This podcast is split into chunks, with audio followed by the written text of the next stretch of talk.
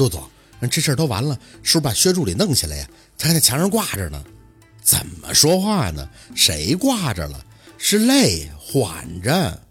陆佩没什么感情的应声：“你先回去吧，他你不用管了。”杨助理哦了一声，临走前还在外边喊了一嗓子：“薛助理，今天谢谢你啊，辛苦了。”宝四哎了一声，骑在墙头，美滋滋的朝他挥手：“不辛苦，不辛苦，以后你有事儿可以找我看啊，我给你打折啊。”杨助理笑着摇头：“你赶紧从墙上下来吧，危险。”宝四笑着点头，一回脸儿，看着陆佩就在他脚边站着，带着些许的兴致：“显摆完了。”宝四皱了皱眉。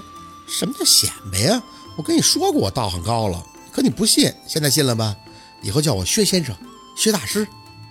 陆佩微微的挑眉，手指冲着宝四勾了勾。他狐疑的凑过头去，干嘛？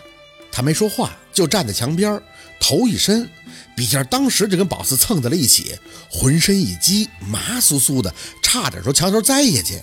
你你干嘛？陆佩看着宝四，哑然失笑，没味道啊。我总得确认一下，我那半瓶子路易十三，还有一包万宝路都去哪儿了吧？哎呀，宝四的小心脏啊，各种慌张的看他。我我请仙儿，被仙儿给喝了抽了吗？又不是我喝的，嘴里没味道的。别别老占我便宜。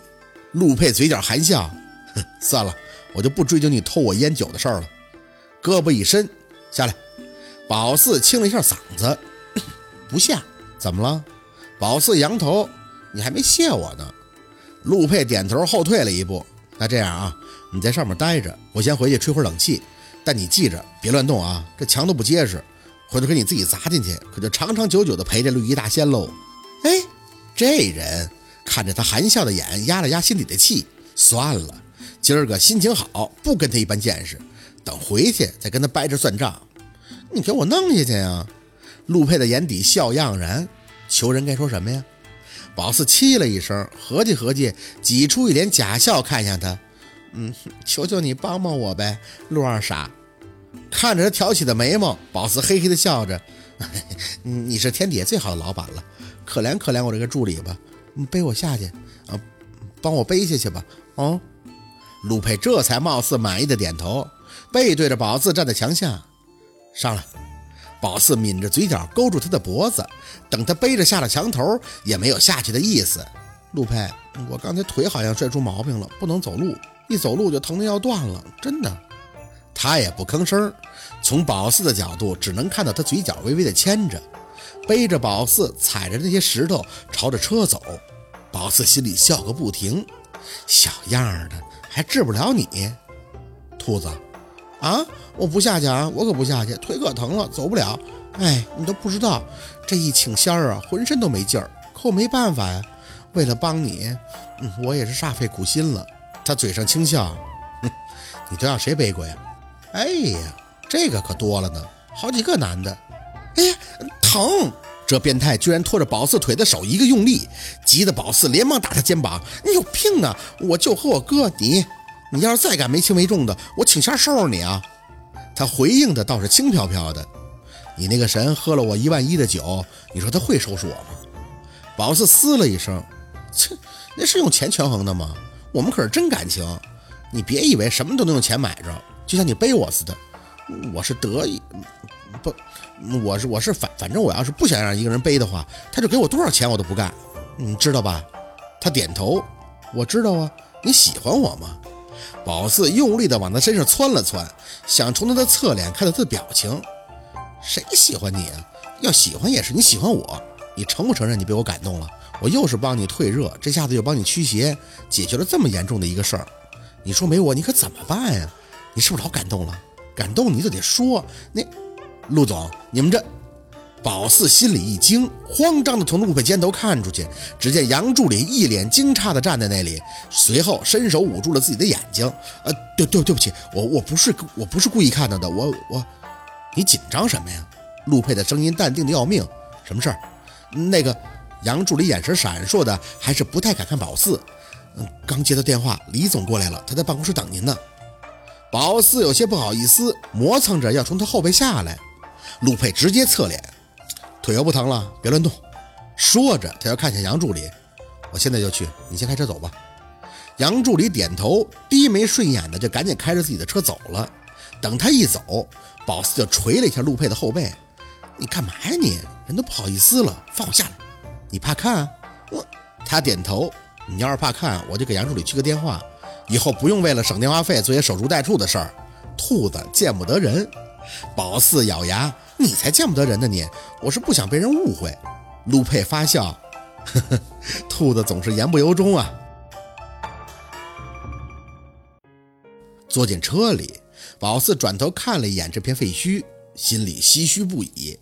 看了看自己的手，就这么开张了。原来请仙上身是很异样的感觉，很累，可是心情很好，很畅快。怎么被我背着一路这么感动啊？自己在那回味呢。宝四撇了撇嘴，控制不住内心喜悦地看着陆佩。我跟你说实话啊，其实我今天第一次请仙儿，特别激动，真的。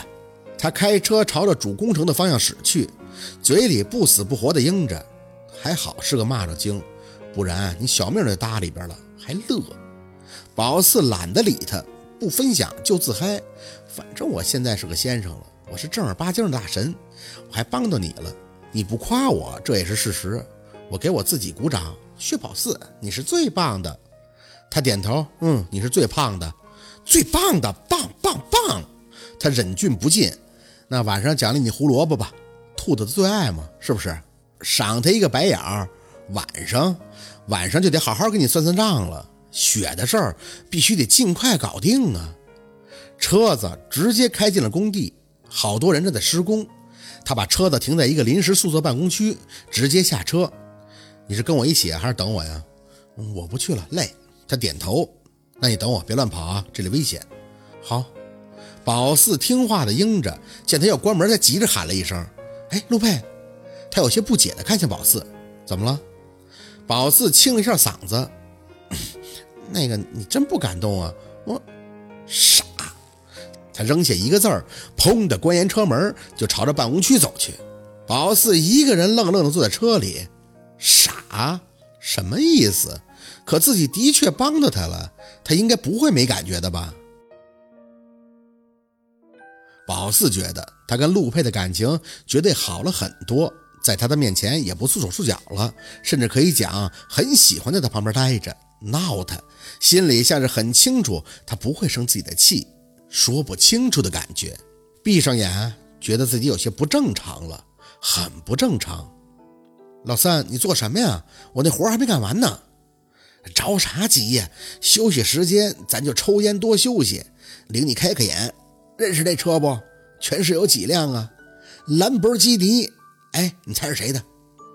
乐意谁谁的。你抽烟吧，我那边还得备料呢。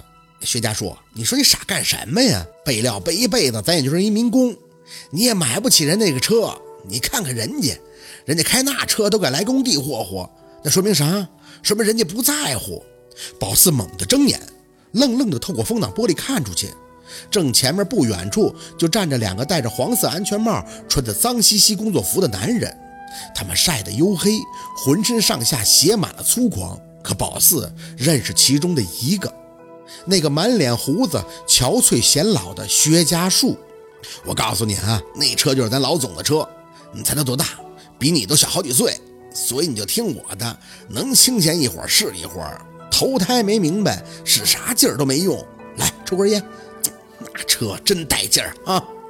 家树有些不耐烦地推开他的烟，左胳膊系的袖头子，还在刺激着宝四的眼球。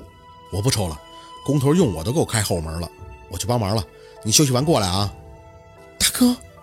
宝四急着就要开门，可手铐的把手上还是没有推出去。突然就很感谢这风挡上的黑色玻璃膜了，捂住嘴，眼泪无声地落下。薛家树。几年都了无音讯的大哥，居然就在陆佩的工地上打工。好，今天的故事就到这里了，感谢您的收听。喜欢听白，好故事更加精彩，我们明天见。